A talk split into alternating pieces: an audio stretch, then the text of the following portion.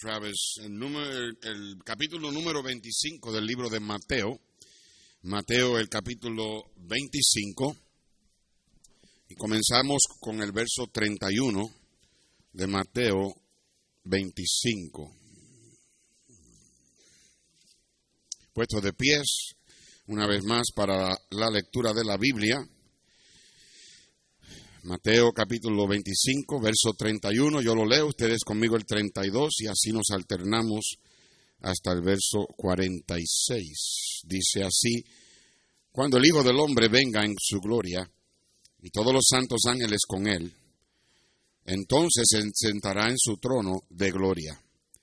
Y serán reunidas delante de él todas las naciones, y apartará los unos de los otros como aparta el pastor las ovejas de los cabritos pondrá las ovejas a su derecha y los cabritos a su izquierda. Entonces el rey dirá a los de su derecha, venid benditos de mi Padre, heredad del reino preparado para vosotros desde la fundación del mundo. Porque tuve hambre y me diste de comer, tuve sed y me diste de beber, fui forastero y me, me recogiste. Estuve desnudo y me cubriste, enfermo y me visitasteis, en la cárcel y vinisteis a mí. Entonces los justos le responderán diciendo, Señor, ¿cuándo te vimos hambriento y te sustentamos, o sediento y te dimos de beber? ¿Y cuándo te vimos forastero y te recogimos, o desnudo y te cubrimos? ¿O cuándo te vimos enfermo o en la cárcel y vinimos a ti? Y respondiendo el rey les dirá, de cierto os digo que en cuanto le hicisteis a uno de estos mis hermanos más pequeños, a mí lo hicisteis. Entonces dirá también a los de la izquierda, Apartaos de mí, malditos, al fuego eterno preparado para el diablo y sus ángeles. Porque tuve hambre y no me disteis de comer, tuve sed y no me disteis de beber, fui forastero y no me recogisteis, estuve desnudo y no me cubriste, enfermo y en la cárcel y no vinisteis a mí. Entonces también ellos le responderán diciendo, ¿Cuándo te vimos hambriento, sediento, forastero, desnudo, enfermo o en la cárcel y no te servimos? Entonces les responderá diciendo, de cierto os digo, que en cuanto no lo hicisteis a uno de estos más pequeños, tampoco a mí lo hicisteis. E irán estos al castigo eterno y los justos a la vida eterna. Señor, bendice los próximos 30, 35 minutos que estaremos hablando de este tema. Ayúdanos a tener entendimiento en la Biblia.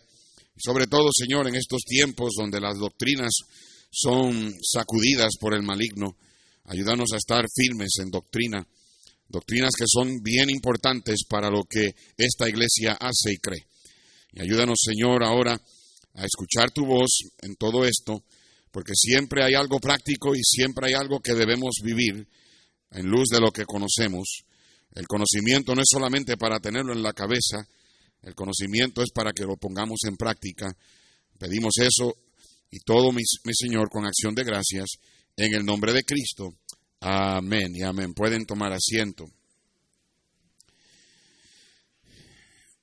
Por las pasadas semanas, y la verdad del caso es que no tengo planes de continuar, no sé lo que voy a predicar el domingo que viene. Ah, todavía no sé si voy a continuar en esta línea de pensamientos o si voy a predicar otra cosa. La verdad del caso es que ah, la mayoría de mis mensajes, si usted me conoce, son mensajes que yo le predico a la iglesia para darte a ti una verdad, para poder añadir un ladrillo más en la pared de tu vida, para ayudarte a vivir la vida cristiana, ayudarte con tus problemas, ah, para ayudarte a, vivir rectamente, para que tengas la bendición de Dios y, eso es mayormente eh, lo que yo, en lo que yo me especializo. Pero de vez en cuando el Señor pone en mi corazón predicar mensajes como estos, doctrinales, porque obviamente, hermanos, una iglesia para que esté firme y que pueda hacer la obra de Dios, tiene que conocer su doctrina. Y hoy día hay demasiado que sale en el Internet, ah, hay mucho que sale en la radio y en la televisión, y hay gente diciendo cosas y aún lamentablemente, supuestamente bautistas independientes, que están predicando cosas que son totalmente falsas. Hay ciertas doctrinas que se han levantado en estos días y no hay nada nuevo debajo del sol. Hay otro tema con el cual voy a tratar más adelante, no estoy seguro cuándo, pero estoy, estoy preparando un mensaje o dos para que la iglesia aquí ah, sepa dónde debemos estar parados en cuanto a esa doctrina que se está metiendo en las iglesias bautistas, no solamente aquí en Estados Unidos, pero en México, muchas de ellas. Y, este, uno de los trabajos del pastor es no solamente apacentar la grey y cuidar la grey, ¿verdad? Y alimentarla, pero también guiar la, la, grey a, los pastos correctos, a la comida correcta. Y en los últimos domingos he tratado con este asunto de, de, las profecías del porvenir. Eh, el, próximo evento en el calendario de Dios es el rapto de la iglesia. Y prediqué un mensaje hace tres semanas atrás, si no me equivoco, acerca de lo que el misterio del rapto. Y le llamo el misterio porque eso es lo que la Biblia le llama. El, rapto es, eh, fue un misterio hasta que Dios lo reveló. El rapto fue algo que Dios lo tenía encerrado en su mente, pero no porque ah, Él no lo quería decir, sino porque el tiempo no había llegado para que fuera revelado. Pero hay, ciertas personas que están enseñando que la iglesia va a pasar por parte de la tribulación y todo eso, y eso no, no, concuerda con los versículos que la Biblia enseña, lo cual yo lo prediqué aquí, y tampoco concuerda con el patrón del Antiguo Testamento. Ah, este, antes de que Dios mandara el diluvio, Él sacó a quién? A Noé y a su familia. Y aún antes de que Dios mandara a Noé a construir el arca, Él se llevó a alguien que no vio la muerte porque caminó con Él. ¿Quién fue? Enoch. So, hay, ciertas cosas que Dios ha dejado a través de la escritura para, para darnos un patrón, algo, ¿verdad?, similar a lo que Él ya tenía planeado. Y la semana pasada, bueno, dos semanas atrás, hablé sobre el anticristo y el espíritu del anticristo, el cual ya está aquí en la tierra y ha estado aquí en la tierra por todos estos años. Y, la semana pasada contesté cuatro preguntas claves acerca del arrebatamiento, del rapto, y mayormente probé que la iglesia no va a pasar por la tribulación y también probé ah, o pude. Este, terminar el mensaje con, con lo que va a suceder cuando nosotros nos vayamos. Esta noche voy a hablar sobre el reino milenial de Cristo. En nuestro texto, en Mateo 25, leímos aquí lo que llamamos o lo que la Biblia llama o lo que estudiantes de la Biblia llama el juicio de las naciones. Anoten cómo es que el Señor comienza esta sección de la Biblia. Dice, cuando el Hijo del Hombre venga en su gloria y todos los santos ángeles con él, entonces se sentará en su trono de gloria. tú y yo sabemos que esta venida es la segunda venida de Cristo, no es el rapto. En el rapto, yo les expliqué la semana pasada que Cristo y todos los que murieron en Cristo van a venir juntos. La Biblia dice en Primera de Tesalonicenses que los que murieron en Cristo, Jesús traerá con él. So Cristo va a venir con los espíritus de los que han muerto en Cristo y van a llegar hasta las nubes. Cuando Cristo esté en las nubes, Él va a parar en las nubes.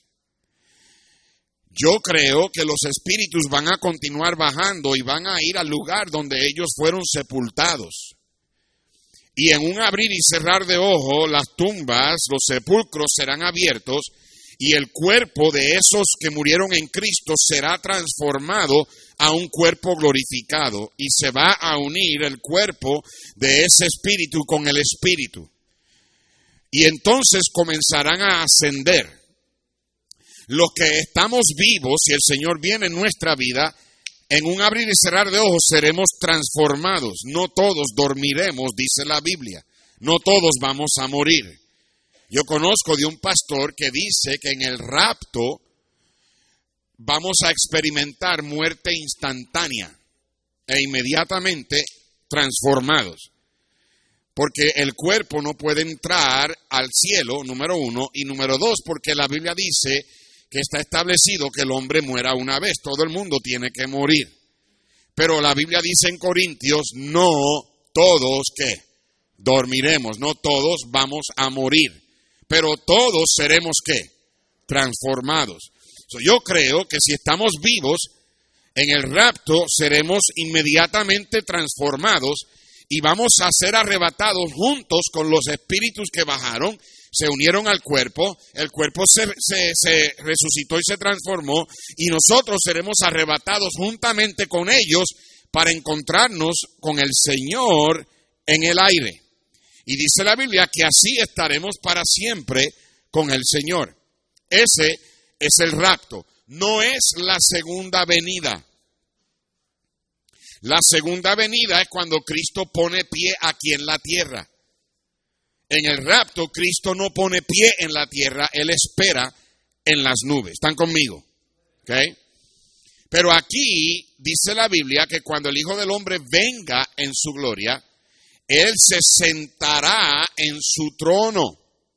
Y dice la Biblia que serán reunidas delante de Él todas las naciones y apartará los unos de los otros como aparta el pastor a las ovejas de los cabritos. Aquí en este juicio quiero aclarar que no es el juicio del gran del tribunal de Cristo. Nosotros los cristianos cuando seamos arrebatados vamos a estar teniendo una luna de miel de siete años en el cielo. Porque allá en el cielo nos vamos a casar con Cristo. La iglesia se va a casar con el Señor. Tendremos lo que llamamos las bodas del Cordero. Y habrá una gran cena. Una cena, pero que no hay manera de describir. Y, vamos a tener ah, una cena con el Señor, nos vamos a casar y después el Señor va a dar las recompensas vamos a tener lo que llaman el Tribunal de Cristo, una graduación, una, una ah, este, celebración de, de, dar recompensas, galardones, eh, donde el Señor estará dando las coronas a sus siervos, a sus hijos, por la manera en que ellos vivieron aquí en la tierra. No será como algunos piensan que vamos a tener una pantalla y todo el mundo va a ver su vida ahí. Imagínate. ¿Mm? Imagínate que en una pantalla pongan tu vida y todo el mundo te ve ahí lo que hiciste, cuando lo hiciste. ¿Ah? Si ponen la vida al hermano Ríos, yo voy a estar en la primera fila, viéndolo todo, ¿verdad? No. En ese tribunal de Cristo, nosotros no seremos juzgados por el pecado. En ese tribunal de Cristo nosotros seremos juzgados por nuestras obras que hicimos para el Señor. Se va a determinar si lo que hicimos lo hicimos para el cielo o lo hicimos para la tierra. Si lo hicimos para el cielo, Dios va a probarlo por el fuego y el Señor nos dará recompensa. Si lo hicimos para la tierra, el fuego la va a quemar y perderemos la recompensa. Por eso es que yo al, predicarles a ustedes siempre les recuerdo que lo único que verdaderamente tiene valor aquí es lo que hacemos para Cristo. Porque aquí lo que hacemos para este mundo, aquí se queda, nada nos vamos a poder llevar con nosotros. Así que este juicio no es el juicio del tribunal de Cristo, tampoco es el juicio del gran trono blanco del cual Apocalipsis habla. Cuando Dios va a juzgar a todos los incrédulos por los libros que serán abiertos y serán lanzados al lago de fuego para toda la eternidad, porque sus nombres no estaban escritos en el libro de la vida. Este juicio aquí está hablando del juicio de las naciones. El juicio de las naciones va a tomar lugar inmediatamente después de la tribulación. Cuando Cristo venga y nosotros vengamos con Él y vamos a reinar con Él. Vaya conmigo a Apocalipsis capítulo 19. Apocalipsis 19, casi al final de la Biblia. En Apocalipsis capítulo 19,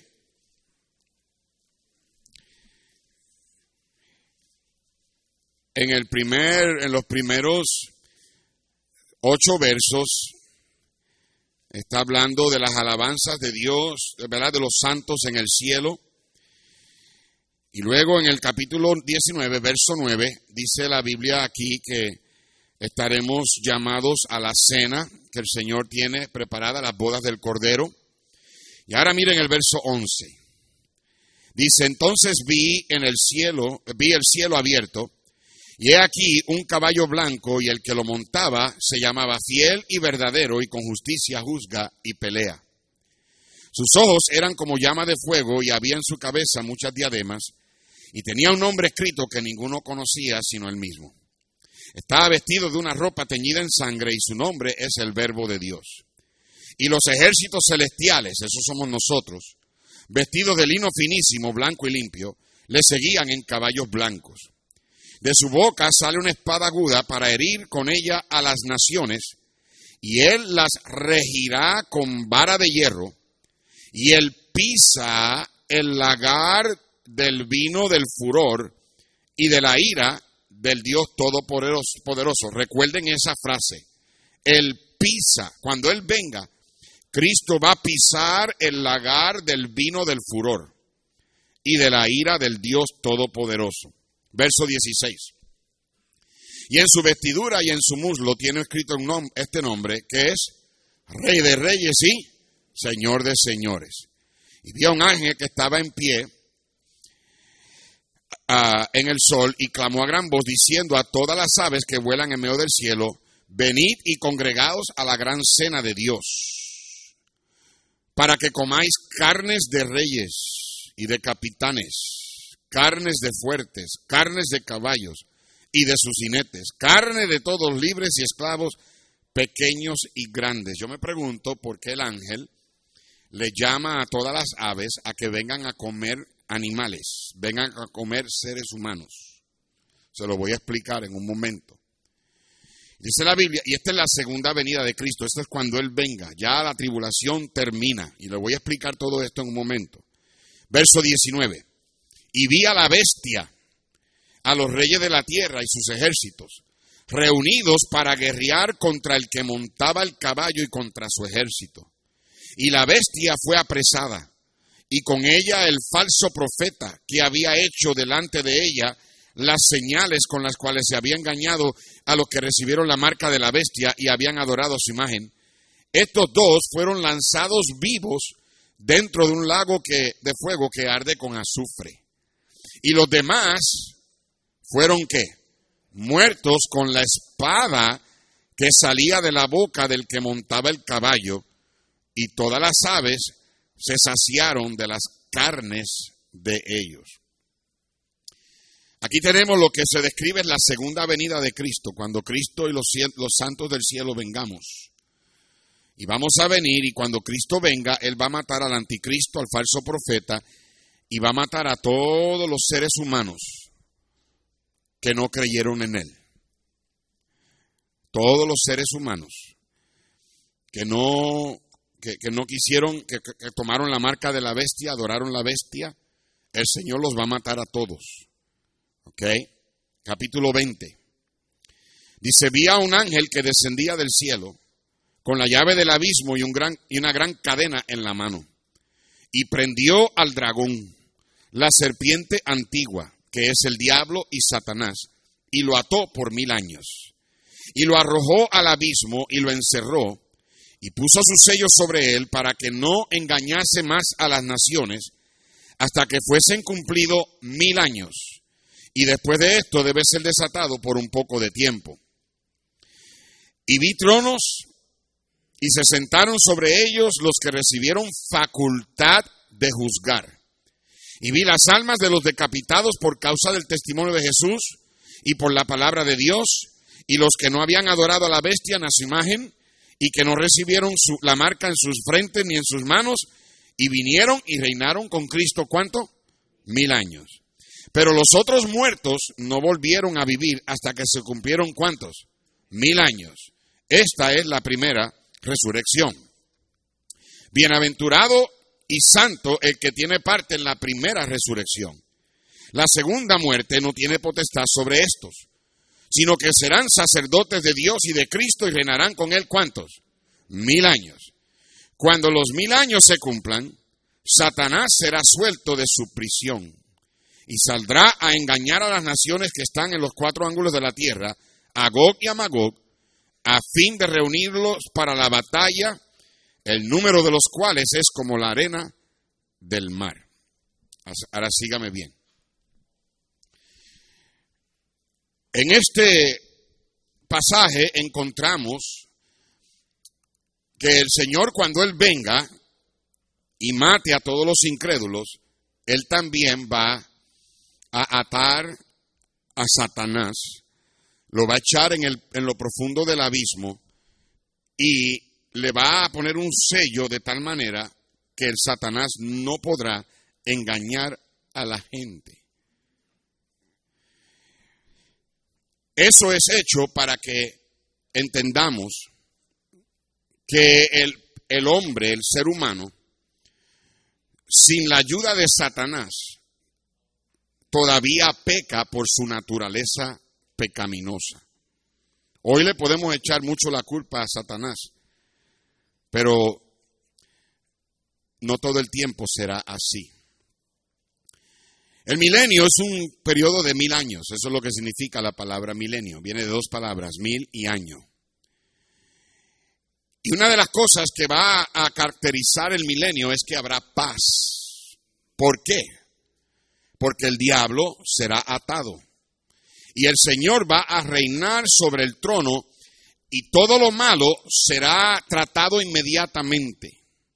No habrá nada en el reino milenial de Cristo que, que, que, verdad, este, que eh, cualquier injusticia será tratada y será quitada inmediatamente. sígame, por favor. Muchas veces nosotros usamos el término y decimos que somos premileniales. Eso no es para impresionar a la gente con una palabra de 50 dólares.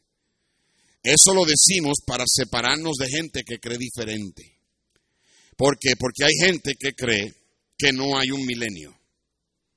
yo no sé cómo pueden leer pasajes como estos y no llegar a, y llegar a esa conclusión.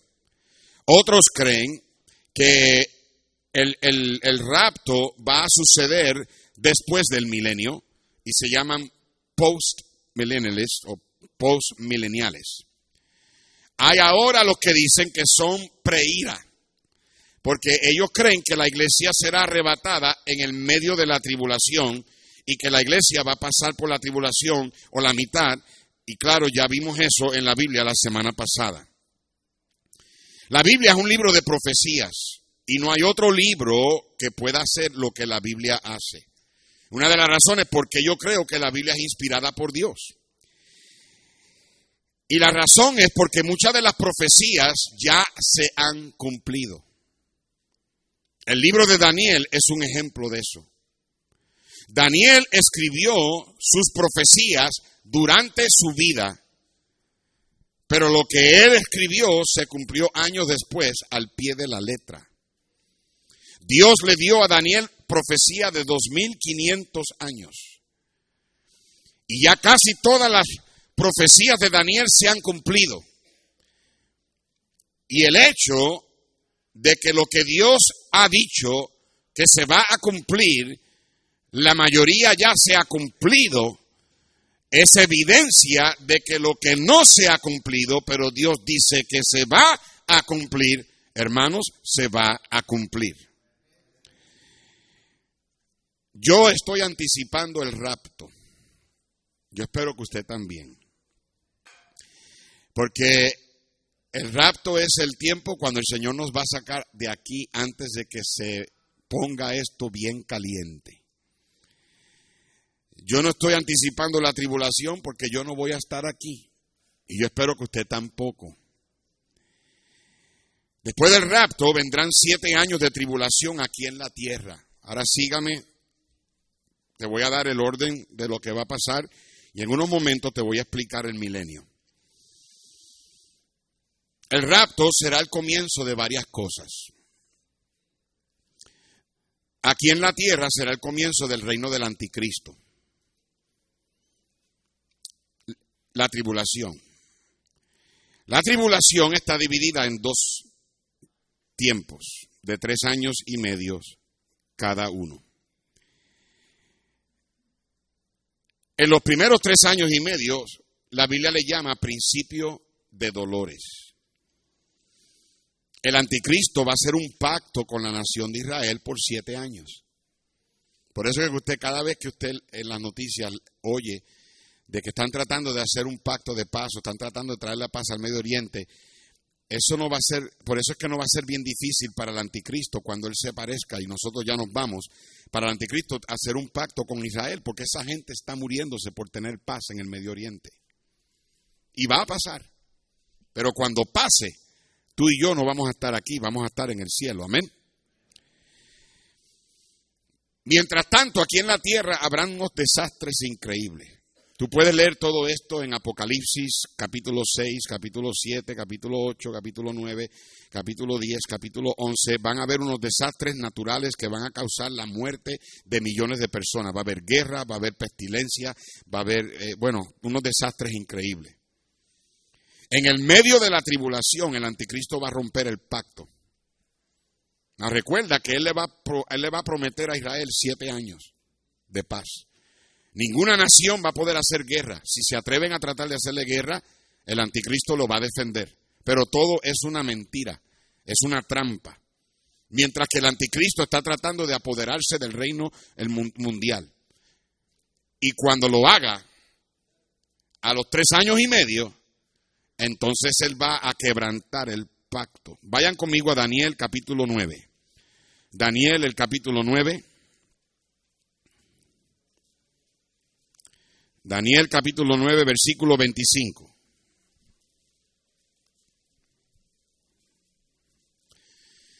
Daniel capítulo 9, versículo 25. Todo esto te lo estoy explicando para llevarte a lo que quiero hablar rapidito y, y, la introducción es más larga que el mensaje, eso no te asustes, ¿ok? Daniel capítulo 9, verso 25 dice, sabe pues y entiende que desde la salida de la orden para restaurar y edificar a Jerusalén, hasta el Mesías príncipe habrá siete semanas y sesenta y dos semanas. Siete más sesenta y dos son cuánto?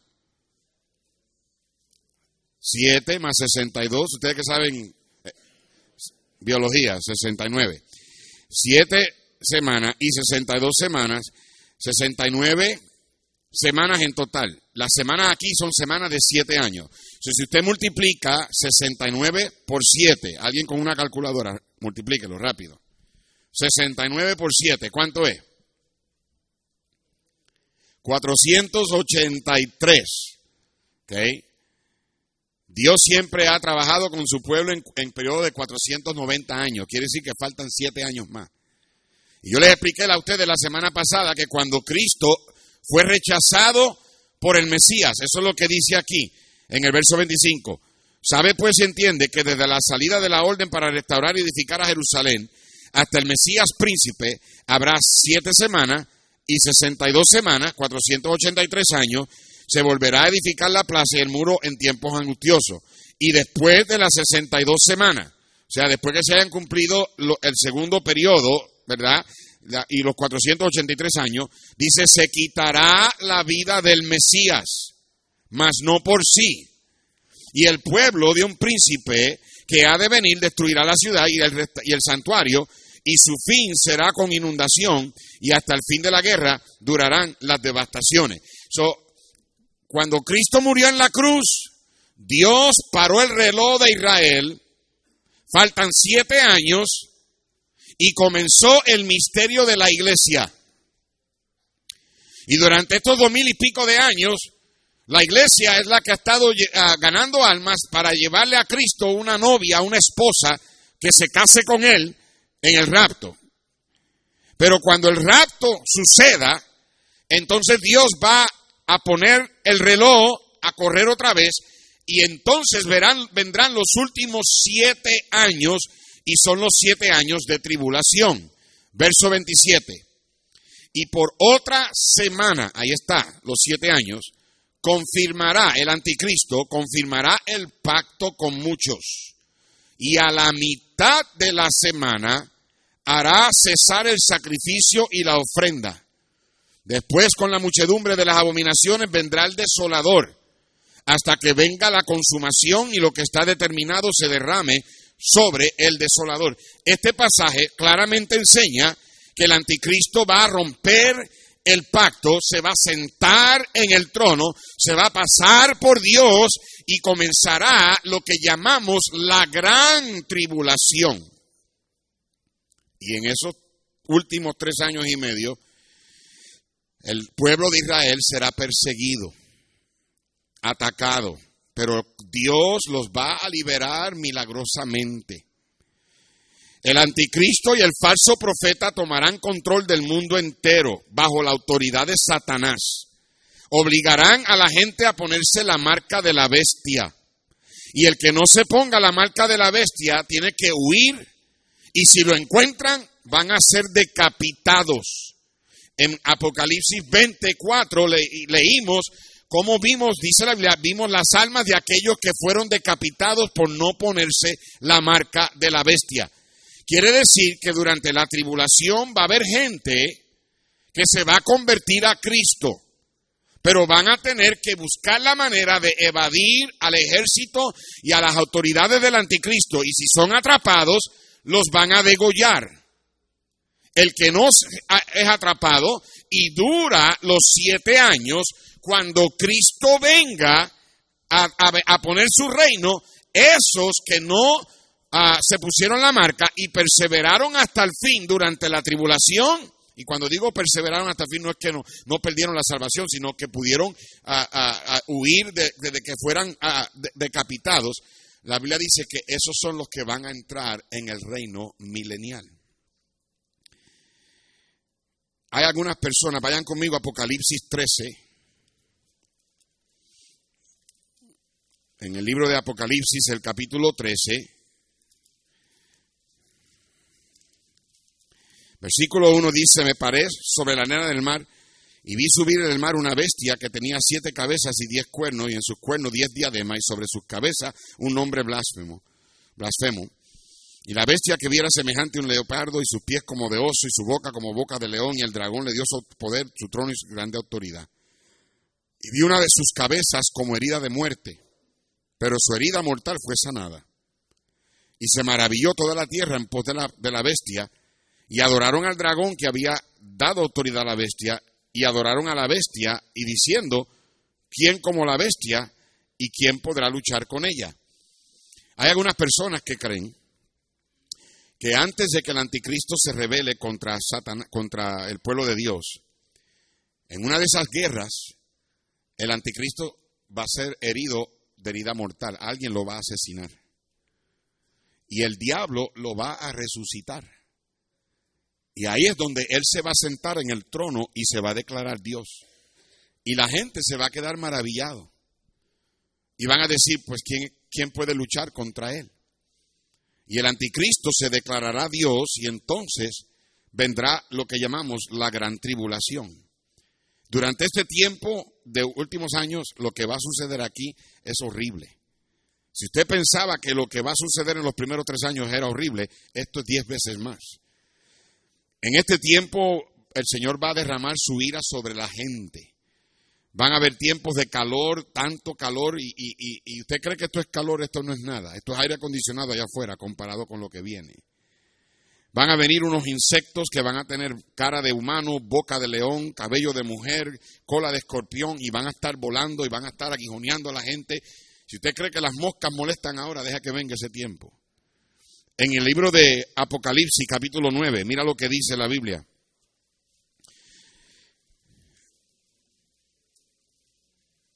En el capítulo 9, versículo 3, y del humo salieron langostas sobre la tierra, y se les dio poder como tienen poder los escorpiones de la tierra. Y se les mandó a que no dañasen a la hierba de la tierra, ni cosa verde alguna, ningún, ningún árbol, sino solamente a los hombres que no tuviesen el sello de Dios en su frente. Y les fue dado no que los matasen, sino que los atormentasen cinco meses. Y su tormento era como el tormento de escorpión, como hiere cuando hiere al hombre. Y en aquellos días, mira lo que dice, los hombres buscarán qué? La muerte, pero no la qué. Hallarán. Ansiarán morir, pero la muerte huirá de ellos. Yo estaba pensando en este en este verso. Imagínate, alguien va a venir y se va a tirar del techo y va a caer al piso y va, va a estar vivo todavía. Alguien va a agarrar un revólver, se va a volar los sesos, los sesos salen, los cerebros salen para afuera. Y, yo me puse a pensar, el Señor, si, si darnos cuenta, el Señor profetizó aquí a los zombies. ¿En serio? ¿En serio? La gente va a andar por ahí, supuestamente, supuestamente van a estar muertos y la muerte huirá de ellos. Eso va a ser el tiempo durante la gran tribulación. Pero al final de los últimos tres años y medio, entonces el anticristo va a reunir a todos los ejércitos para pelear contra Israel, lo que llamamos la gran batalla de Armagedón. Vayan conmigo a Apocalipsis 16. Apocalipsis 16. Y en el versículo 12 dice la Biblia, el sexto ángel derramó su copa sobre el río, el gran río Éufrates, y el agua de este se secó para que estuviese preparado el camino a los reyes del oriente. Y vi salir la boca del dragón y de la boca de la bestia y de la boca del falso profeta tres espíritus inmundos a manera de ranas, pues sus espíritus de demonio son espíritus de demonio que hacen señales y van a los reyes de la tierra en todo el mundo para reunirlos a la batalla de aquel gran día del Dios Todopoderoso. He aquí yo vengo como ladrón, bienaventurado el que vela, y guarda su ropa para que no ande desnudo y vean su vergüenza y los reunió en el lugar en que en hebreo se llama Armagedón. Y el séptimo ángel derramó su copa por el aire y salió una gran voz del templo, del cielo, del trono, diciendo, hecho está.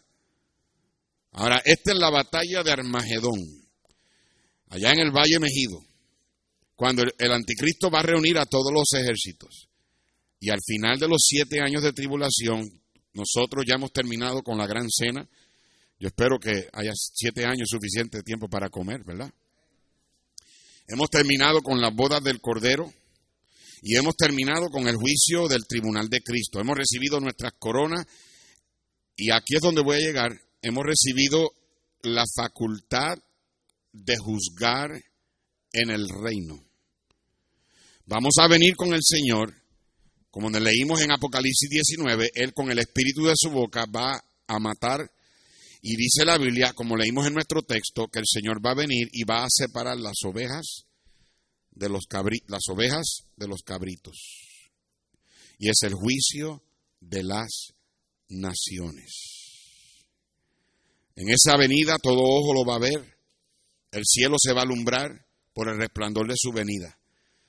En esa venida el anticristo va a ser atrapado y el falso profeta y serán lanzados al lago de fuego vivo. Van a ser los primeros dos que van a estar en el lago de fuego. Y en el momento que Cristo mate a esos dos diablos, Él también matará a los ejércitos del anticristo y la sangre de ellos va a llegar hasta los frenos de los caballos. Las aves del cielo van a venir al valle de Mejido y van a tener que comerse toda esa gente muerta. ¿Ok? Ahora vayamos a Apocalipsis 11.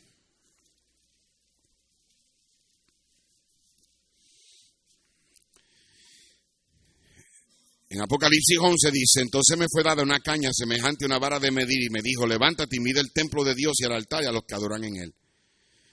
Entonces versículo 3, daré, bueno, versículo 2, pero el patio que está fuera del templo déjalo aparte y no lo midas, porque ha sido entregado a los gentiles y ellos hollarán la, santa, la ciudad santa 42 meses. alguien que con, que con una calculadora multiplique 42 por 30.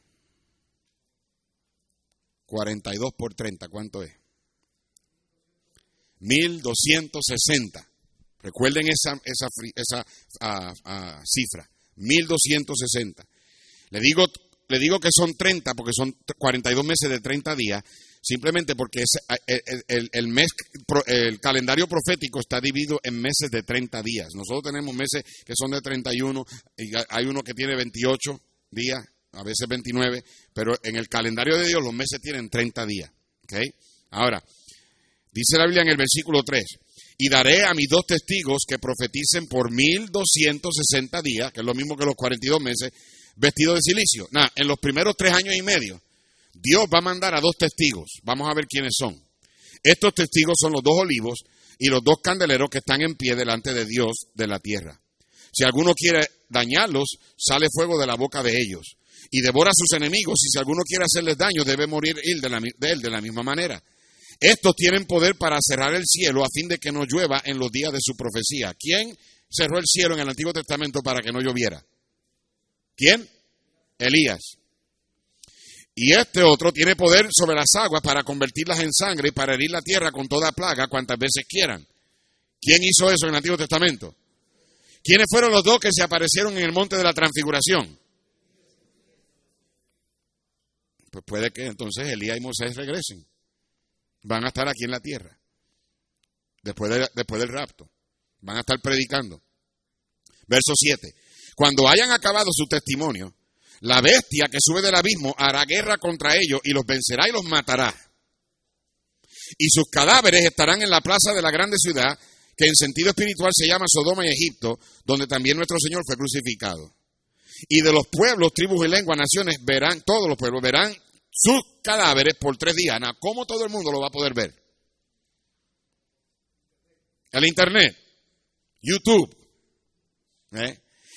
40, 50 años atrás esto no hubiese sido posible. Pero ahora, ahora la policía no puede arrestar a nadie sin que alguien mande un video. Dice la Biblia que todos los van a ver, y, dice en el verso 9 que los cadáveres estarán ahí tres días y medio y no permitirán que sean sepultados. Y los moradores de la tierra se regocijarán sobre ellos, se alegrarán y hasta se enviarán regalos unos a otros. Porque estos dos profetas habían atormentado a los moradores de la tierra. ¿Usted se da cuenta que el pastor se ha supuesto a atormentarle a usted? ¿Eh? Entonces, cuando el pastor no está, todo el mundo se manda regalos, ¿verdad? Eso es. Versículo 11. Pero después de tres días y medio, entró en ellos el espíritu de vida, de vida enviado por Dios y se levantaron sobre sus pies y cayó gran temor sobre los que los vieron. Y oyeron una gran voz del cielo que les decía, subid acá, y subieron al cielo en una nube y sus enemigos los vieron. Cuando el anticristo rompa el pacto, él va a asesinar a estos dos testigos. Y no los van a, sepultar para que todo el mundo lo vea por medio de la red social. Pero al cabo de estos tres días y medio, Dios se los va a llevar al cielo. Comenzará la gran tribulación, un periodo de otros 1260 días, 42 meses. Y va a terminar con la batalla del Magedón y la destrucción del anticristo. Ahora vamos a Daniel capítulo 12. Rapidito, estoy por terminar. Daniel capítulo 12.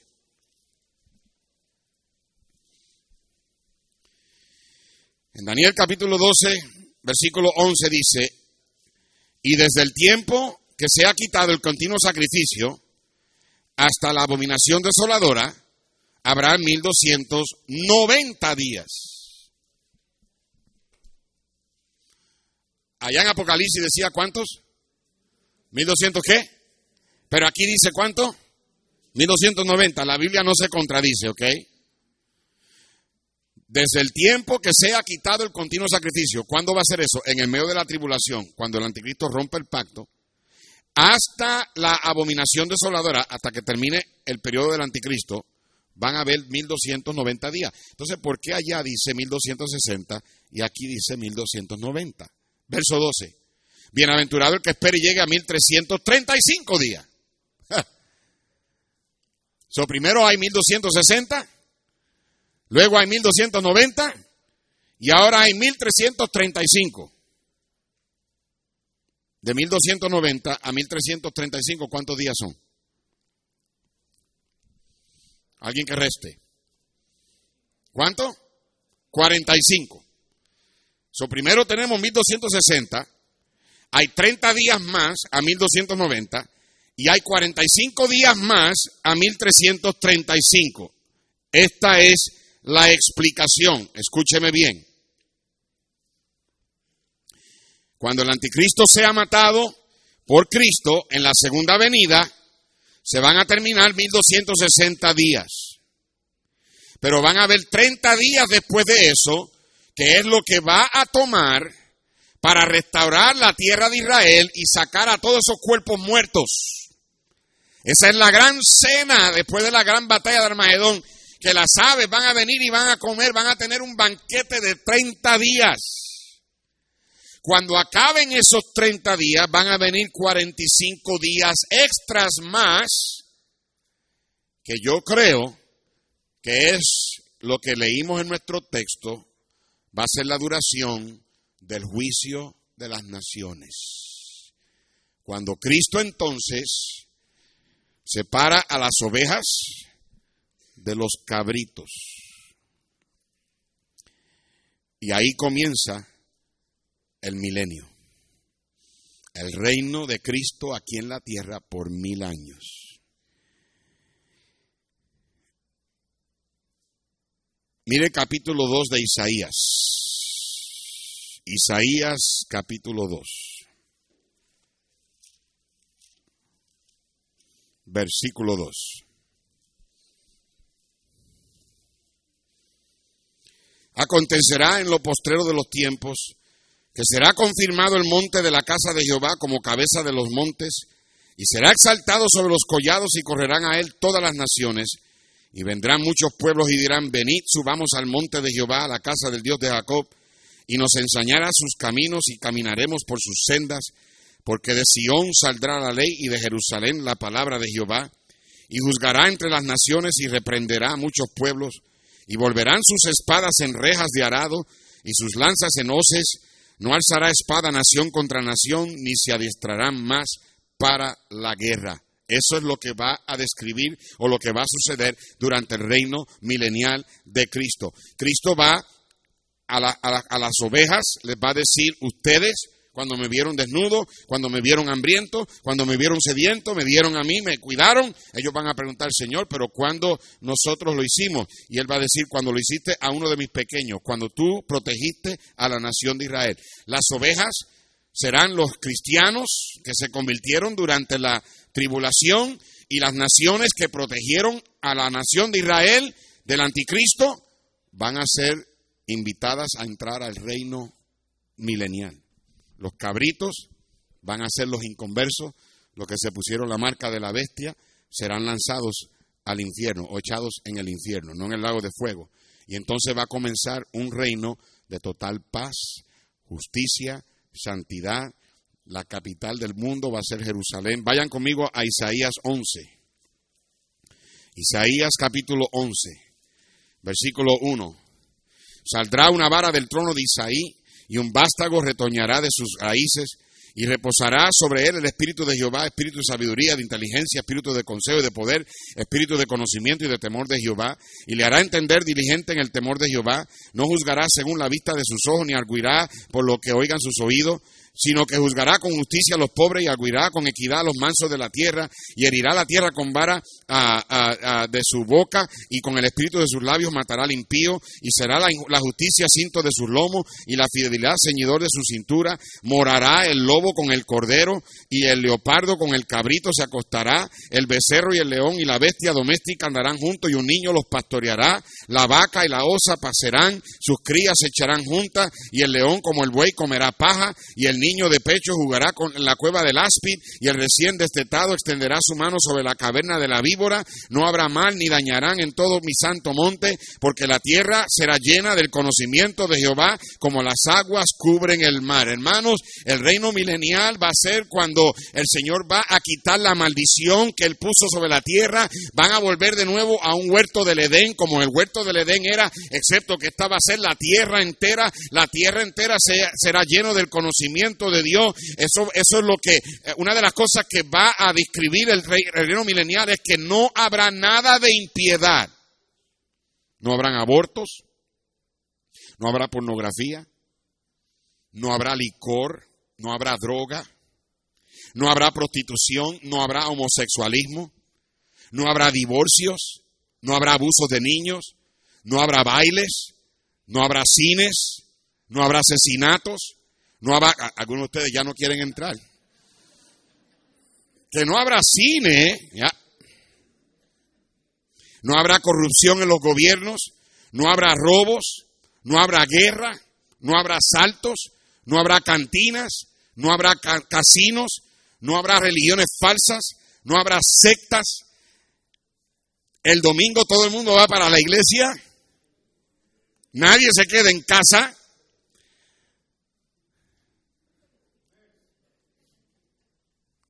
El milenio comenzará con gente salva. Pero van a entrar gente eventualmente, obviamente salva en sus cuerpos no, humanos. Lo único que no van a tener al diablo que los engañe, pero van a tener su naturaleza pecaminosa. Van a volver a, a casarse y por mil años la tierra se va a volver a llenar y esa gente va a tener que eh, escuchar el Evangelio. Tú y yo vamos a estar en cuerpo glorificado. Nosotros vamos a recibir la facultad donde vamos a juzgar, donde vamos a reinar, vamos a tener nuestras posiciones de responsabilidad que el Señor nos va a dar en el tribunal de Cristo. Por eso es que tú debes de ser fiel ahora en lo poco para que Dios te ponga sobre lo mucho. Pero nosotros vamos a estar en nuestro cuerpo glorificado, vamos a poder ir de aquí para allá y vamos a poder, de momento ah, ah, vamos a tener servicio en la iglesia y sabemos que uno se quedó en la casa, vamos a estar allá, vente, rápido. Nadie se escapa. Va a ser un reino con totalmente de justicia y santidad.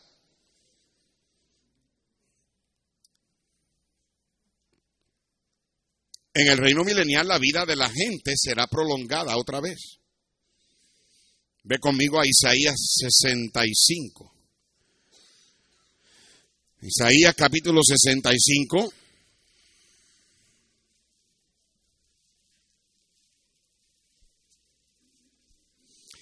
Versículo 17.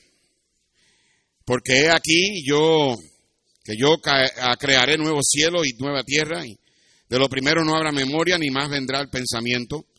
Mas os gozaréis y os alegraréis para siempre las cosas que yo he creado, porque he aquí yo traigo a Jerusalén alegría y su, gozo, y su pueblo gozo. Y me alegraré con Jerusalén y me gozaré con mi pueblo, y nunca más se oirán en ellos voz de lloro ni voz de clamor. No habrá más allí niño que muera de pocos días, ni viejo que sus días no cumpla, porque el niño morirá de 100 años. Eso significa que cuando una persona muera a los 100 años van a considerarlo un infante. Y el pecador de 100 años será maldito. Hay muchas cosas del milenio que yo no entiendo o que no podemos saber porque la Biblia no lo revela. Pero la Biblia parece indicar que como el pecado no va a ser tan desenfrenado porque el diablo va a estar atado, que en realidad va a, tomar 100 años para una persona y una persona a los 100 años todavía va a ser considerado un niño. Ah, ¿Te imaginas? ¿Mm? Y va a tomar 100 años básicamente para una persona llegar a Dios le va a dar oportunidad de 100 años, como quien dice, para que acepte a Cristo, para que reconozca que el que está reinando en Jerusalén es el Hijo Todopoderoso de Dios. Pero lo más impactante de esto es que aún Cristo reinando en Jerusalén, va a haber gente en el milenio que van a nacer, van a vivir aquí, van a tener que comprar casas y ahora será un reino de justicia. No va a haber nada de maldad, no va a haber no va a haber cosas malas en internet, nada de eso. Va a ser va a ser un reino completamente eh, no es que no va a haber pecado porque va a haber gente en su naturaleza pecaminosa que van a vivir aquí, pero el pecado se va a arreglar enseguida. No va a haber robos. Amén, literalmente, nosotros que vamos a estar en nuestro cuerpo glorificado, si sabemos que alguien va a robar, ahí caemos antes de que lo haga y ya lo metemos a la cárcel. Porque va a ser un reino de justicia. Pero la gente todavía en su corazón, aún sin la ayuda de Satanás, va a haber gente que no van a querer. Eso, eso no me sorprende porque en nuestras iglesias hoy tenemos gente que escuchan predicaciones y por más que uno dice las cosas, el corazón lo tienen duro. No quieren reconocer, están indiferentes. Y va a haber gente así. Y lo único que yo puedo pensar es que ellos no van a poder decir, pero es que a mí el diablo me engañó. No, el diablo va a estar eh, eh, encadenado por mil años. No va a poder salir de ahí. Y él no va a poder engañar a nadie.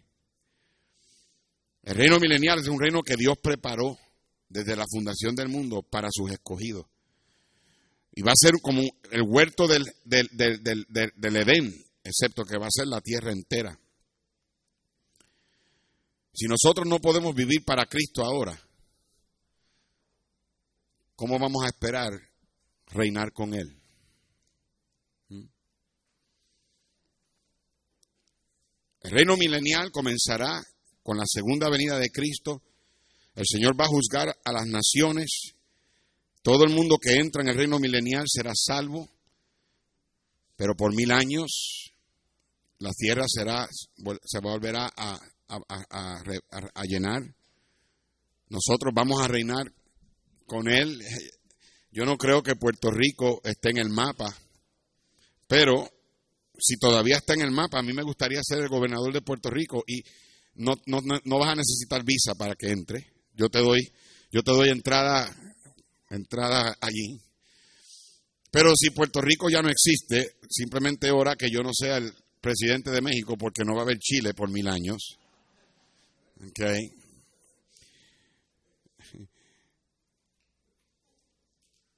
Nuestras responsabilidades en el reino milenial son determinadas por nuestra fidelidad ahora. La Biblia dice que va a haber algunos que van a reinar sobre cinco ciudades, otros sobre cien, diez ciudades, otros sobre dos ciudades. Y va a haber a gente que porque no fueron fieles, aún las que tenían, se las van a quitar y dársela al que tiene más. Por eso es que la Biblia dice, quitarle y dársela al que tiene diez porque el que tiene le será dado y aún el, y el que no tiene, aún lo que tiene le será quitado. No somos, no estamos haciendo todo esto para ir al cielo. Nuestra obra aquí no es para ir al cielo. Ya somos salvos por su gracia. Pero nuestra obra aquí es para que el Señor pueda decirnos, bien hecho, siervo fiel. Sobre poco fuiste fiel, sobre mucho te pondré. Viva de tal manera que un día el Señor le pueda dar a usted un puesto en el reino milenial, donde usted pueda reinar con el Rey de Reyes y Señor de Señores. Padre, bendice estas verdades que hemos escuchado y anímanos, motívanos, inspíranos a vivir para ti y serte fieles en todo. Así con las cabezas inclinadas, hermanos.